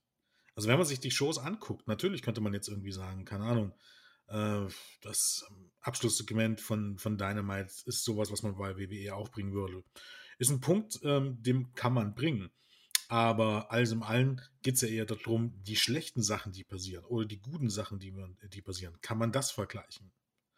Und ähm, da hat sich, um jetzt mal, um das mal so auszudrücken, AIW bisher wesentlich weniger zu Schulden kommen lassen, in Anführungsstrichen, ähm, als WWE in den letzten Jahren. Nicht alles war deshalb perfekt, da braucht man nicht drüber reden. Aber ums Perfektsein geht es auch nicht. Es geht einfach darum, komme ich mir zum Beispiel als Zuschauer in irgendeiner Weise verarscht vor. Ja? Also eben, zum Beispiel eben halt Money in the Bank, ne? das äh, Herunterschmeißen von Rey Mysterio und Alistair Black vom Dach, um dann einen Tag später zu erzählen, ja, waren ja nur zwei Meter. Weißt du? Schon das ist im Grunde ein bisschen eine Verarsche. Das bedeutet, im nächsten, das nächste Mal, wenn es irgendwie so, so eine Aktion gibt, muss ich das nicht ernst nehmen. Die Storyline jetzt hier mit, mit Jeff Hardy und Elias aktuell liegen gestartet hat, ist so ein gutes Beispiel. Wenn ich genau weiß, dass Elias nächste Woche wahrscheinlich eh wieder auf der Matte steht und in zwei Wochen nichts mehr hält, warum soll, soll ich denn überhaupt nur ansatzweise irgendwas in, in, in diese Storylines investieren? Na? Es ist halt, keine Ahnung, so, so ein, ein, gutes Beispiel ist, kommen wir dann gleich noch drauf. Ähm, bei dieser Show ähm, zählte ähm, oh Gott, ich verwechsel die beiden immer. Äh, was, Ortiz? Wer, hat, wer war das jetzt nochmal mit der Glocke? bei, äh, es war Ortiz. Ortiz. Es war Ortiz, ne? Genau. Äh, ich muss mir mal irgendwie was merken, damit ich, damit ich auseinanderhalten kann. ähm, dass Ortiz im Grunde hier noch es hält, dass er im Grunde seit Sonntag nichts mehr, nichts hören konnte, darauf dessen. Ne? auf, aufgrund dieser Aktion. Bei WWE fällst du vom Dach und am nächsten Tag bist du wieder okay und dann wird halt irgendwie fadenscheinig erklärt, es waren ja nur zwei Meter. Weißt du, wurde ich auch die Frage gestellt, wenn es nur zwei Meter waren, also ich meine, gut, Rey Mysterio ist klein, aber selbst für Rey Mysterio wäre es kein Problem gewesen, wieder hochzuklettern. Weißt du? Also, das ist im Grunde, äh, man kommt sich als einfach nicht für, zu großen Teilen, es gibt ein paar paar Beispiele, man kommt sich nicht für dumm verkauft vor. Jetzt könnte man natürlich solche Sachen bringen wie äh, hier Brandy Rhodes und ihre ähm, Nightmare Factory, dass das nicht zu Ende gebracht wurde. Aber selbst da hat man es irgendwie versucht zu erklären, zumindest, dass es bei Dark irgendwie so einen Abschluss gab und man hat eben halt Sachen, die nicht funktionieren, einfach beendet. Dark Order ist ein bestes Beispiel dafür, wie man im Grunde eine Storyline nochmal in die richtige Richtung umgebogen hat. Ähm, ja, gut. Ne? Ähm, ist wieder ein anderes Thema. Ja, das, ist, das ist vielleicht auch was für ein Live-Podcast einfach, weil ich finde, dass sich viele ähm, Fans in Anführungszeichen einfach selbst widersprechen. Und ich kapiere, es ist auch vieles natürlich ähm, Ansichtssache, Geschmackssache. Ähm, mir gefallen auch einige Sachen bei AEW nicht. Das heißt nicht, dass ich jetzt der Ultra-WWE-Fan bin. Mir gefallen viele Sachen von New Japan. Das heißt nicht, dass ich AEW und WWE hasse. Es ist einfach, es geht einfach darum, ich bin ein Fan von, wenn ich etwas investiere und ich investiere in einen Charakter, in eine Fehde, dann möchte ich, wie du schon äh, ausgedrückt hast, nicht verarscht werden. Und ich habe sehr gern diesen Payoff. Und wenn das heißt, dass ich irgendwie mit gewissen Dingen, dass ich mir was erwarte und dann vielleicht die Spannung fehlt, okay, aber das hindert ja die Promotions nicht daran, die Matches so zu booken, dass man eventuell auch irgendwann in Zweifel kommt. Und ich denke, ähm, das hat die WWE gut, das hat AEW sehr gut geschafft. Und ich persönlich würde einfach empfehlen, ein bisschen mehr zu genießen und äh, das jetzt nicht so viel in Frage zu stellen. Ähm, und wir haben es auch angesprochen äh, beim Pay-Per-View, äh, Dustin gegen Sean Spears. Das ist zum Beispiel etwas, was nie, mir persönlich nicht gut gefallen hat und das absolute Lowlight war. Ja, haben wir auch so angesprochen. Wir haben es nicht gut geredet. Und ich denke, da ist dann diese ganze Geschichte auch vor, vorbei. Da kann man auch nicht mehr dazu zu sagen, weil das einfach auch stundenlang gehen könnte und am Ende kommt man auch nicht zu einem Ende. Richtig, weil man halt auch sehen muss, ne, also bei einigen gibt es halt da auch eine Agenda. Ne, sagen wir so, es geht nicht darum, irgendwie was gegeneinander abzuwägen und, und sich mal was genau anzusehen, sondern es geht eher darum, äh, ich möchte jetzt beweisen, dass irgendwas genauso ist oder schlechter ist, was ich was nicht, und dann suche ich mir gezielt danach was raus und, und äh, stelle mir mal danach meine Meinung zusammen. Und wenn wir jetzt ganz ehrlich sind, ist das Problem, was ich gerade in der aktuellen Zeit äh, auch deutlich sehe, ne? so Stichwort äh, Verschwörungstheorien und so weiter und so fort. Es geht nicht darum, sachlich und logisch an eine Sache ranzugehen. Es geht darum, irgendwie was Abstruses aus den Fingern zu saugen und sich dafür irgendwelche, Anführungsstrichen, Beweise zu suchen. Ähm, gehört wahrscheinlich ein bisschen dazu in die heutige Zeit. Ähm, weiter ging es in der Show dann mit äh, einer Videobotschaft, einer Videopromo von MGF, der sich wieder mal als einer der Top-Guys äh, bezeichnete ähm, und der da darauf anspielt natürlich, dass er weiter unbesiegt ist und da von jemandem gehört habe, der mit einem Titel durch die Gegend läuft und äh, nach Herausforderungen sucht. Ähm, und er dementsprechend natürlich darüber nachdenkt, dass er derjenige sein könnte, der ähm, diese Herausforderung annimmt. Er spielt natürlich auf Cody an. Und dafür möchte er natürlich ähm, die Battle Royale gewinnen, die bei dieser Woche auf dem Programm stand. Und er sagte dann auch, äh, dass Wardlow ihm dabei helfen wird. Denn wenn sie am Ende als einzige beiden im Ring stehen, dann wird Wardlow schon wissen, was das Richtige ist. Ähm, und dementsprechend reagieren wird. Wardlow sah das ein bisschen anders, wollte eingreifen und äh, MJF hat ihn dann halt beschwichtigt und gelacht. Also man hat so ein bisschen erste, erste Unstimmigkeiten zwischen MJF und Wardlow angedeutet. Aber ich glaube, man sollte sich hier auch nicht täuschen lassen. Ich glaube, so ein Split steht da noch lange nicht auf dem Spiel, nur weil es hier mal ein bisschen so eine kleine Differenz gab. Äh, ich hoffe auch, dass es nicht zu einem Split kommt, weil sie sich im Moment gut ergänzen und MJF in seiner Rolle als dieser Heel, glaube ich, so jemanden unbedingt braucht. Und Wardlow wird sich persönlich selbst auch nicht wünschen, weil ich glaube, dass er im Moment noch nicht ready ist für mehr. Ähm, deswegen wäre es nicht schlecht, einfach durch ähm, seine Rolle als ja, Bodyguard ähm, einfach Praxis in seinem Gimmick und in seiner In-Ring-Fähigkeit zu holen. Ähm, ja, MJF, wir haben es schon angesprochen, äh, unfassbar gut.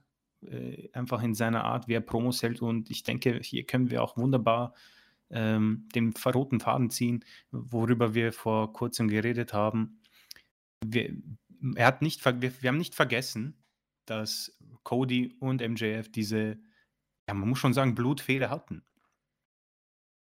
man wird nicht für blöd verkauft, weil das ist nicht zu lang her, aber MJF hat gemerkt, dieser Mann, ja, hat diesen Titel und er hat Bock, ihn einfach noch mehr zu demütigen, nachdem es ja schon diverse Demütigungen gab in dieser Hinsicht und wir dieses Match hatten und alles Mögliche. Deswegen finde ich das hier so gut. Ähm, ja, top, äh, top Promo, ähm, erste Unstimmigkeiten, aber wie du schon sagst, ich es würde mich stark überraschen, wenn das noch in diesem Jahr stattfindet, ein, ein, ein Split zwischen diesen beiden. Und ich würde es auch mir persönlich nicht, noch nicht wünschen. Also das hat noch Zeit, definitiv. Ja, ich denke, wie gesagt, darauf werden wir schon noch eine Weile warten können.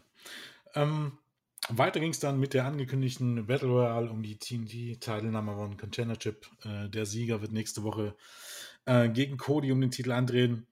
Ähm, mit dabei waren äh, Wardlow, Dr. Luther, Peter Evelyn, Brandon Cutler, Christopher Daniels, Luchasaurus, MGF, Marco Stunt, Sony Kiss, Cold Cabana, Billy Gunn, Orange Cassidy und Jungle Boy.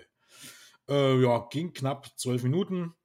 Ähm, ein bisschen verwundert war, ähm, ja, gut, na, kann man nicht unbedingt sagen, aber es ging relativ schnell. Dominant waren eben halt natürlich dann die Big Men, also heißen Luchasaurus, Wardlow.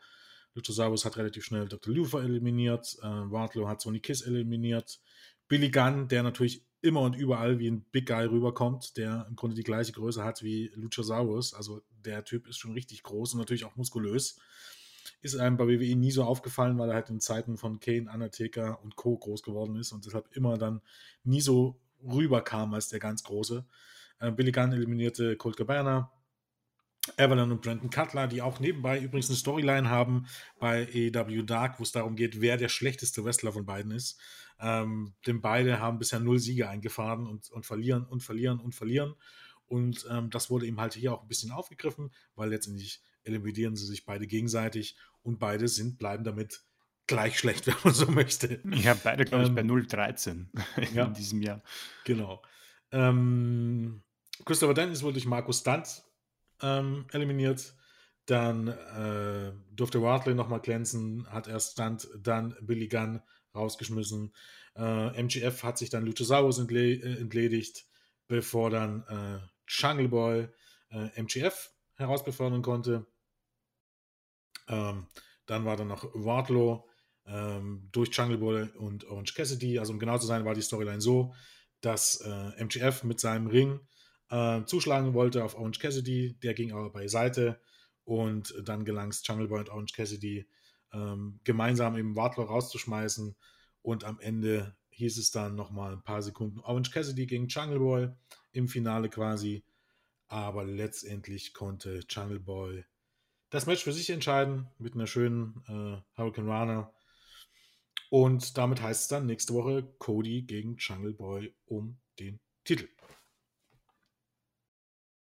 Ja, eine nette Battle Royale. Ich glaube, so viel sticht jetzt nicht heraus. Die jeweiligen Storylines, hast du schon angesprochen, wurden dementsprechend ja, weitergeführt. Ähm, ich glaube, interessant sind wohl auch die Eliminierung von MJF durch Jungle Boy, auch auf dem Paper bezogen. Ähm, Orange Cassidy wurde auf dem Weg zum Ring ähm, angegriffen und kam dann dementsprechend genau, zum Finale. Ortiz, genau, vergessen. Ja. Genau, ja. Ähm, und ich finde, das war gut. So beschützt man noch ein bisschen den, äh, das Gimmick, weil ein 12-Minuten-Match im Ring durch Cassidy ist man, glaube ich, so nicht gewohnt. Ähm, die Frage ist, ob er, das, ob er die Regeln verstanden hat. Das wäre interessant gewesen. Ähm, sonst muss ich auch sagen, äh, du hast angesprochen, Billy Gunn. Äh, der Mann ist 56 und äh, sieht wirklich gut aus. Äh, ich bin jetzt nicht sicher, wie viel jetzt Natur ist, wie viel nicht. Ähm, sei es drum, ich muss sagen, sieht sehr fit aus, der Mann. Ähm, und auch wirklich groß. 1,94, 1,93, sowas wird es wohl sein. Ähm, ja, sonst äh, die Zusammenarbeit mit MJF Wardlow natürlich. Und ich glaube, was noch war, Cold Cabana, glaube ich, hat einen Flyer bekommen von der Dark Order noch. Genau, der sich eingesteckt hat. Genau. Bin gespannt, wo, bin gespannt, weil da waren ja ein paar, ein paar Mitglieder saßen ja ähm, in dem Zuschauerbereich und haben sich ja. das alles angesehen, glaube ich. Ähm, bin gespannt, wo das hinführt. Also diese Kleinigkeiten äh, gefallen mir sehr gut. Das zeigt halt, dass die Battle Royale nicht komplett einfach nur unsinnig war und äh, einen Number One Contender gesucht hat, was ja theoretisch reichen könnte. Aber wie schon angesprochen, Peter Avalon, Brandon Cutler, dass sie sich gegenseitig eliminieren, MJF und Jungle Boy, Cold Cabana mit der Dark Order, Orange Cassidy. Wardlow und Luchasaurus. Genau, also ja. das, das, das passt schon und äh, ich muss sagen, knapp zwölf Minuten, auch nicht zu lang, finde ich. Das hat gepasst und Jungle Boy gegen Cody ähm, muss ich sagen, habe ich richtig Lust drauf bekommen. Auch eben. Äh, Wäre auch wieder vor Zuschauern wahrscheinlich nochmal besser, aber gut. Ja, du sagst es, absolut. Das ist natürlich schade, aber ich erwarte mir, muss ich sagen, ein wirklich großartiges Match nächste Woche. Ähm, bin gespannt, wie, wie wir es dann vergleichen im, zum Match zwischen Jungle Boy und MJF bei Double or Nothing. Ähm, kann mir natürlich auch einen Eingriff vorstellen nächste Woche, vielleicht sogar durch eben jenen MJF, aber das wird sich dann zeigen. Aber ich muss sagen, äh, war sehr zufrieden. Natürlich jetzt auch nichts, wo ich sage, okay, wow, das war jetzt ultra krass, also das nicht. Ähm, ich glaube, den krassesten Move hat, äh, wie hieß er denn? Etwas stärker, ein etwas stärkerer Mann hat den krassesten Move genommen, ich habe es jetzt vergessen. Ähm, auf die, auf den, außerhalb vom Ring, auf die äh, Ringkante, aber das habe ich jetzt vergessen. Äh, Dr. Luther? Ja, genau. Ähm, das war für mich ziemlich hart, sah ziemlich hart aus, muss ich sagen. Ähm, ansonsten, wie gesagt, solide Battle Royale, würde ich machen. Ja. Ich fand das Finish eigentlich ganz gut. Na gut, man könnte, man könnte sagen, äh, Orange Cassidy stand da ein bisschen lang, lange äh, teilnahmslos rum, aber äh, die Kopfschere, die da Jungle Boy gezeigt hat, die musste so auch erstmal bringen. Also auf vollen Lauf über das Seil hinweg und sich dann auch noch festhalten. Da ist viel Potenzial da, diesen Move zu verkacken, muss man mal sagen. Ja. Ähm, ja, Orange Cassidy Inner Circle könnte man auch nochmal drauf eingehen. Sieht halt ein bisschen danach aus, als wenn man irgendwie auf Sicht ein Match zwischen Cassidy und Jericho bekommen wird. Hab schon gehört, äh, Spekulationen, also wirklich nur Spekulationen, weil würde halt irgendwie Sinn machen. Bei Fighter Fest Jericho gegen Orange Cassidy und äh, Mike Tyson sorgt dafür, dass äh, Cassidy das Match gewinnt. Ja, ich wäre sehr interessiert an einem solchen Match, eben weil ich glaube auch, dass Jericho großes Interesse daran hat. Also wenn ich ihn mir so vorstelle, ich glaube, der hat richtig Lust, einfach auch so ein Match zu wirken mit einem solchen Gimmick. Und äh, ich, ich bin auch sehr gespannt, wie sie dann dieses Match gucken würden. Ich meine, das bietet sich natürlich wunderbar an mit Tyson. Darauf werden wir jetzt eher äh, auf, äh, drauf eingehen. Ähm, und ich glaube, man kann auch hier erwähnen, natürlich Cassidy. Ähm, ist natürlich ein Gimmick, das kann einem gefallen, muss es aber nicht. Mir persönlich gefällt es sehr gut und ich glaube, dass die Ratings auch dementsprechend das äh, bestätigen.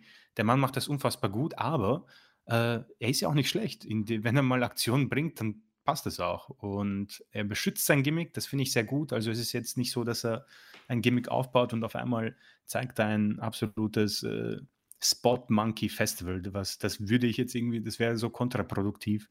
Äh, man kann natürlich sagen, es war vielleicht ein bisschen zu lang, aber ja, ich denke, das äh, kann man gut argumentieren mit dem Eingriff am Anfang. Und ja, Jericho Cassidy, ich meine, Backstage äh, hat man es angedeutet, dann der Angriff vor dem Match, die nächste Andeutung kommt vielleicht in irgendwelchen Promos-Segmenten. Ähm, ich mich würde es freuen, weil ich einfach interessiert daran bin, wie das auch Jericho rüberbringt. Ja, und ja, mal sehen. Ja, kommen wir zum Main-Event-Segment. Erstes kam erstmal Vicky Guerrero raus mit einer äh, Reihe von Cheerleadern, äh, die den Inner Circle angefeuert und herausgerufen haben. Äh, die Mitglieder kamen dann nacheinander raus und ähm, wurden erstmal T-Shirts verteilt, aber die Wrestler und Wrestlerinnen im, im Daily's Place, zumindest zum Teil, wollten die nicht unbedingt haben und warfen sie zurück, was natürlich Jericho dementsprechend auch wütend gemacht hat. Ähm, danach gab es erstmal Geschenke untereinander, ähm, zur Aufmunterung quasi. Ähm, Sammy hatte Pokals, äh, Pokale äh, für die Teilnahme, also für den Sieg gab es ja nicht, aber für die Teilnahme Pokale bekommen. Auch so ein bisschen Running Gag, ne, dass man zum Beispiel bei so Kinder, Fußballligen und so weiter äh, durchaus ja Pokale auch fürs Teilnehmen bekommt. Ne? Dabei sein ist alles. Ne? Es geht nicht nur ums Gewinnen. Sowas bekam halt äh, auch Inner Circle. Aber da wir uns in einer Krise befinden, konnte man, konnte Sammy halt nur Pokale äh, finden mit falschem Aufdruck. Also zum Beispiel hat Jericho einen bekommen, ähm, wo drauf stand äh, äh Best Dead Jokes. Ähm, Jericho ähm, schenkte dann ähm, Ortiz einen Kopfhörer, damit er das Klingeln äh, im Kopf nicht mehr so hört nach der Aktion mit der Glocke von Matt beim Pay-Per-View. Ähm, was war noch? Ähm, eine Käseplatte hat man dann noch. Nee, nee, stimmt gar nicht. Äh, Jake war, Hager hat ein nettes äh, genau, Gedicht. Ein Gedicht.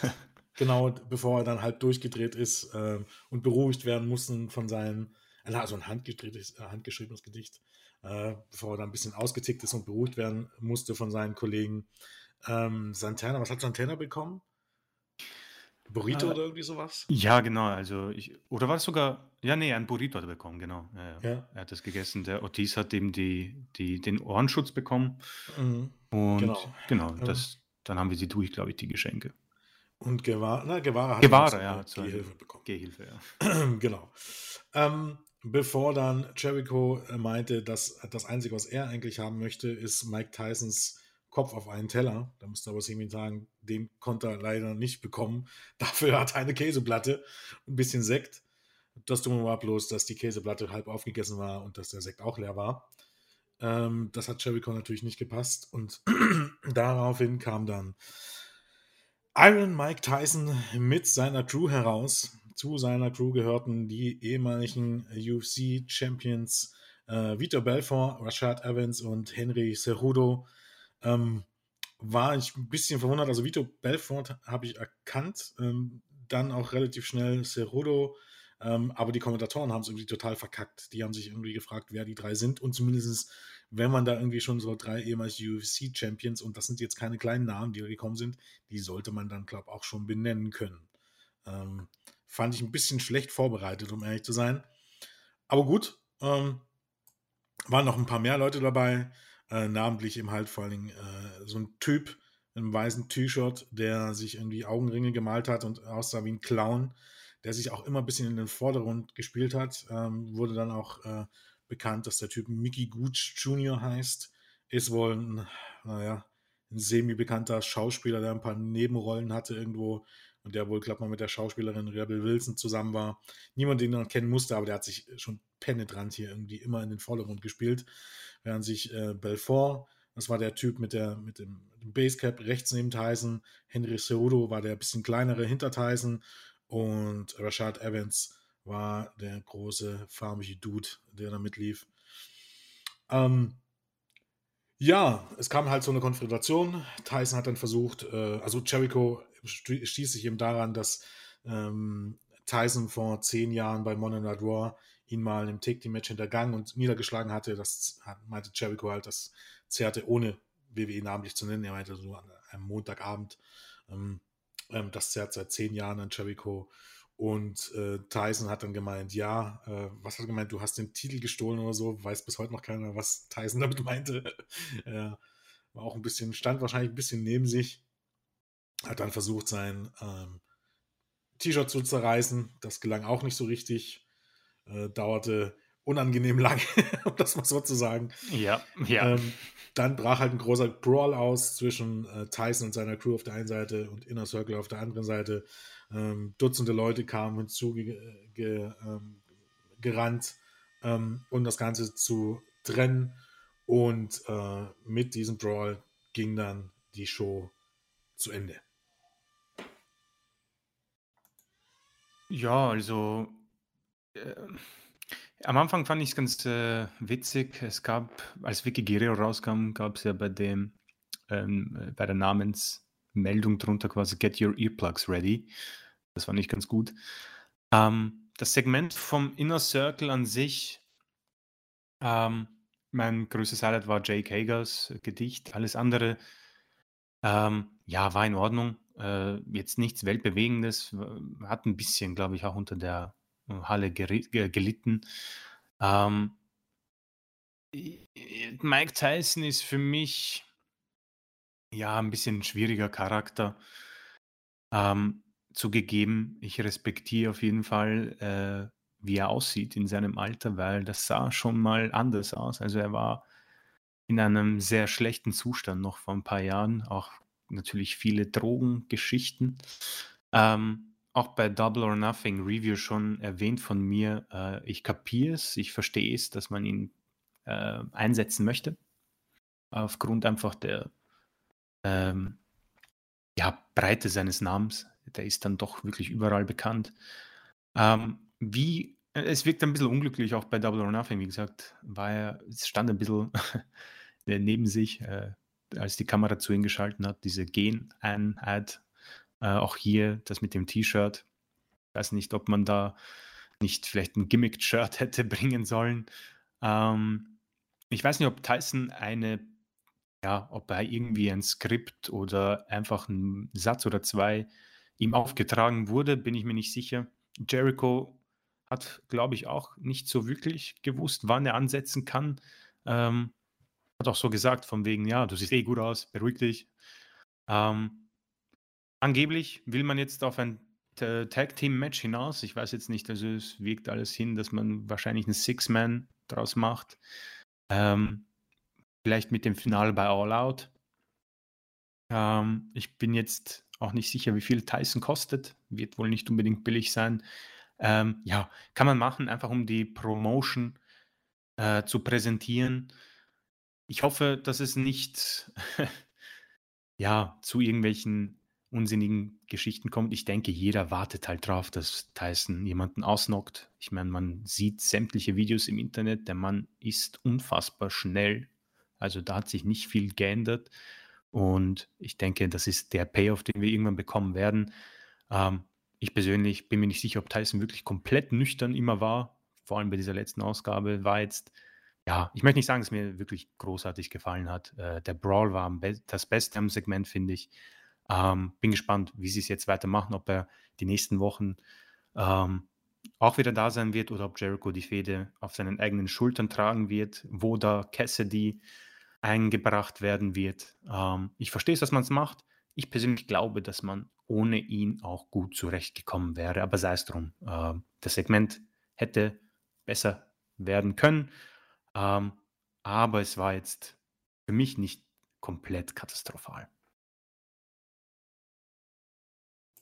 Ähm, ja, ich glaube, ich weiß gar nicht, ob, ob Tyson äh, wirklich irgendwie, also ich würde gar nicht dem unterstellen, dass er nüchtern, äh, dass er nicht nüchtern ist. Ich glaube einfach, man muss es einfach so sehen, äh, der Tyson stand noch nie in dem Verdacht, irgendwie der klügste Typ auf Erden zu sein. Das muss man einfach mal sehen. Der war noch nie irgendwie jemand, der, der, besonder, der sonderlich äh, sprachgewandt war oder sonderlich intelligent wirkte das war schon immer eher der Straßenkämpfer, der nie irgendwie was Richtiges gelernt hat oder irgendwie, ne? Und dementsprechend dann auch viel zu viel Geld gekommen ist und was ihm zu Kopf stieg. So heißen, ähm, Alkohol und Drogen werden dann irgendwann sein Übriges getan haben. Und ich glaube, der hat einfach das bisschen Verstand, was er noch hatte, irgendwann weggeschnupft und weggesoffen. So heißen, da ist einfach nicht mehr viel da und deshalb sieht er immer ein bisschen aus, als wenn er komplett neben sich stehen würde. Und dann, na, dann musst du auch sehen, der hat ein gewisses Alter, der hat viel auf den Kopf bekommen so heißen, wollen wir damit man, dem man nicht unterstellen, dass er immer zu ist. Ich glaube einfach, dem hat sein Lebenswandel ähm, von dem, wie gesagt, wo ohnehin wahrscheinlich schon nicht so viel da war, äh, nicht unbedingt gut getan. Also zumindest würde ich das mal fast vermuten. Ansonsten, ob man Mike Tyson irgendwie braucht, gerade AIW, also einen ehemaligen wegen Vergewaltigung verurteilten Straftäter, der auch zugegeben hat, äh, dass er seine Frauen gerne mal geschlagen hat, weiß ich jetzt nicht unbedingt. Ähm, wirkt halt ein bisschen seltsam. Auf der anderen Seite ne, heißt natürlich auch, jeder hat seine zweite Chance verdient. Und vielleicht ist er ja geläutert, wer weiß das schon so ganz genau. Ich stecke da nicht so ganz drin. Er hat sich ja in den letzten Jahren auch durch äh, Hangover und so weiter irgendwie ein bisschen zu so einer Kultfigur äh, hingearbeitet durch solche Auftritte. Äh, er ist halt nicht mehr the baddest äh, man on the earth. Ne? Die Zeiten sind vorbei. Aber ähm, jetzt gibt es eben halt so einen gewissen Hype nach diesem Trainingsvideo in den USA über ein mögliches Comeback. Und das ist halt die Frage, will er wirklich ein Comeback feiern? Gibt ja viele Gerüchte äh, über einen möglichen Kampf, äh, der dann noch kommen soll. Oder ähm, ist AEW vielleicht irgendwie die Möglichkeit, wo er keinen ernsthaften Kampf mehr bestreitet, aber zum Beispiel so irgendein so Schauboxkampf gegen Jericho könnte ich mir vorstellen. Gibt viele Möglichkeiten.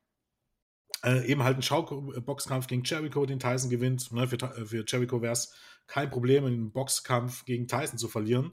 In einem Wrestling-Match sähe das schon ein bisschen anders aus.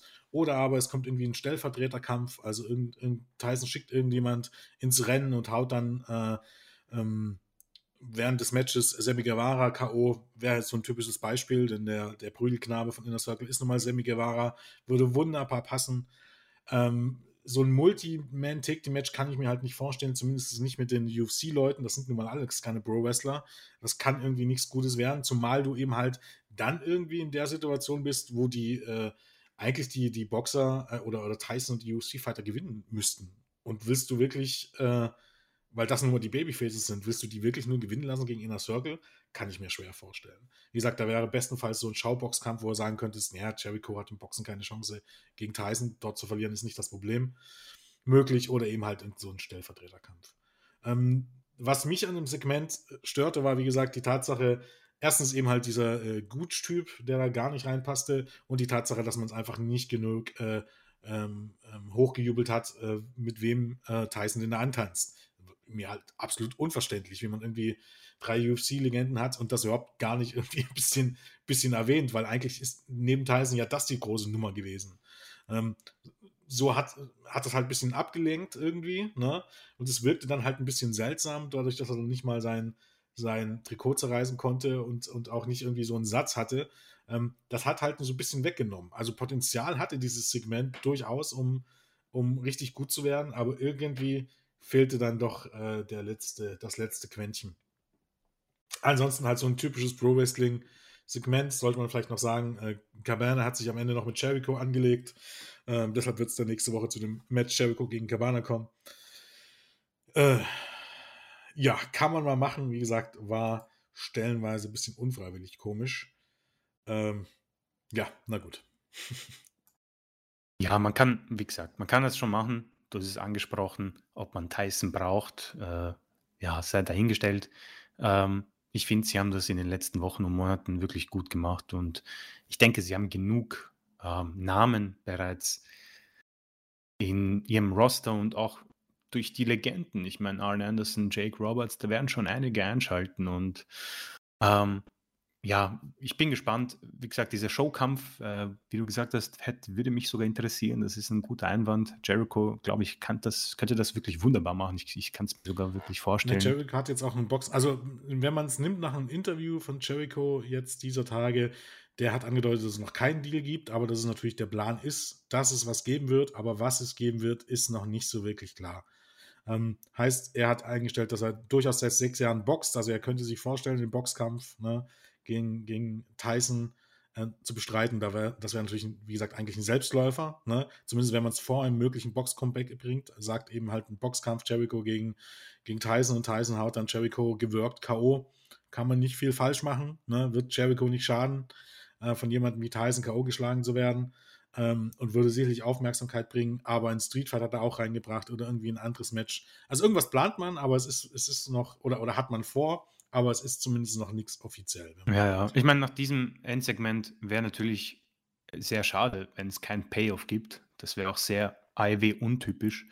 Aber wie gesagt, ich weiß jetzt nicht, wie viel, äh, keine Ahnung, ich weiß nicht, ob Tyson jetzt für die, für die nächste Woche angekündigt ist. Ähm, ansonsten bleibt abzuwarten. Äh, wie gesagt, du, also wir haben schon angesprochen, äh, da waren ein paar Dinge, die unglücklich waren. Ich, ich hätte auch nichts dagegen, wenn man Tyson einfach jemanden noch an die Seite stellt, der Erfahrung hat mit Promos und der sagt, du pass auf, Jericho in a Circle, ähm, ihr habt keine Chance, lass mal das sein oder also ihr seid ehrlich, am Boden. Ich, ich würde es ja feiern, wenn man irgendwie, wenn man es schon auf, auf, dem, auf dem Trichter ist, dass man irgendwie dem Kampfleute, äh, Kampfsportleute holt. Wo du es jetzt ansprichst, ich würde es ja feiern, wenn man irgendwie Chael Sonnen auskramt. Boah. Das wäre das wär echt großartig. Also Promos von Chael Sonnen und, und Chris Jericho, das hätte was. Gut, dass, wenn mein, sie das machen, wow. Wenn sie den irgendwie bekommen würden, es würde halt irgendwie so passen zu Tysons Kampfsport-Clique da und äh, dass Sonja natürlich durchaus bis zum gewissen Grad äh, Verbindung hat zum Pro Wrestling, das wäre natürlich eine echt coole Idee. Das würde ich natürlich schon stark feiern. Ja, absolut, du hast recht. Also, wenn man das so kombiniert, dann kann das gut werden. Also, ich persönlich hoffe, dass sie jetzt Tyson nicht mehr so viel, ja, ich, ich weiß nicht, ob sie ihm überhaupt einen Satz gegeben haben. Ich hoffe, sie geben ihm jetzt nicht irgendwie mal so ein Face-to-Face oder sogar eine eigene Promo. Das muss nicht sein, wie gesagt. Man kann das gut kaschieren, eben mit solchen Leuten wie von dir angesprochen oder von anderen. Ähm, ja, ob jetzt die nächsten Wochen viel Tyson zu sehen sein wird, bleibt abzuwarten. Ähm, alles in allem, der Brawl war ganz gut. Ich fand das mit Cabana ganz witzig eigentlich auch. Hat man auch gut für nächste Woche gleich mal aufgebaut. Und ja, das kann man so mal machen. Ich hoffe, dass sie in Zukunft vielleicht auf solche Promis verzichten. Wie gesagt, ich glaube, du hast es angesprochen bei der Double or Nothing Review. Promis im Wrestling äh, selten mal, wo ich sage, okay, das war jetzt wirklich großartig. Deswegen bin ich da eher sehr vorsichtig, vor allem in Persona von Tyson, aufgrund seiner Vergangenheit. Ja, gut. Ähm, nächste Woche dann, vielleicht sprechen wir das noch kurz an.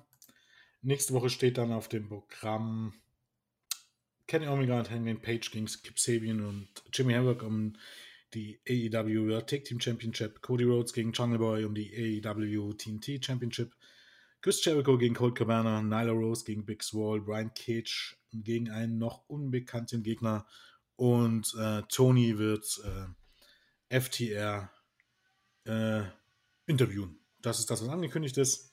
Bisher zumindest. Klingt auf jeden Fall durchaus wieder nach einer sehr unterhaltsamen Show. Äh, ja, gucken wir mal. Ja, klingt dann wirklich nach einer sehr guten Show, muss ich sagen. Äh, ich werde es mir anschauen, freue mich schon sehr drauf. Ähm, vor allem auf das TNT Championship Match. Ähm, ja, bleibt abzuwarten. Diese Show, alles in allem sehr solide. Ich würde sagen, äh, jetzt herausstechen tut brutal jetzt nichts. Vielleicht dann doch eben der Name Tyson. Aber ja, kurzweilig, muss ich sagen. Also, muss sagen, ging richtig gut durch. Jo, okay. Dann würde ich sagen, sind wir durch für diese Woche. Jo. Ähm, noch welche letzten Worte, Chris? Äh, ja, ich muss sagen, äh, vielen, vielen Dank, dass ich jetzt dabei sein durfte bei, einer, bei zwei AEW Reviews. Ähm, hat mir sehr Spaß gemacht, ähm, mit euch darüber zu reden oder mit dir jetzt vielmehr. Ähm, ja, jetzt wird das natürlich ein guter Kontrast für mich. Morgen Nacht steht ja wieder Raw vor der Tür. ähm, wird wahrscheinlich ein netter ja, Klatscher, ein Nackenklatscher für mich. Ähm, nee, hat sehr Spaß gemacht. Äh, hat mich sehr gefreut, wieder dabei zu sein. Und ja, wie gesagt, wenn wieder Not am Mann besteht, bin ich sehr gern wieder dabei. Ähm, ansonsten, ja. Oh, wie, wie schon erwähnt an anderer Stelle, spricht nichts dagegen, äh, auch für die Reviews immer mal in Dreier Kombination, Kombination das Ganze anzugehen. Und ähm, vielleicht bekommen wir so das ja auch hin, das irgendwie jetzt wirklich mal wöchentlich durchzuziehen. Wir hatten ja doch manchmal Lücken mit dabei, weil entweder Julian oder ich da nicht irgendwie die Zeit gefunden haben.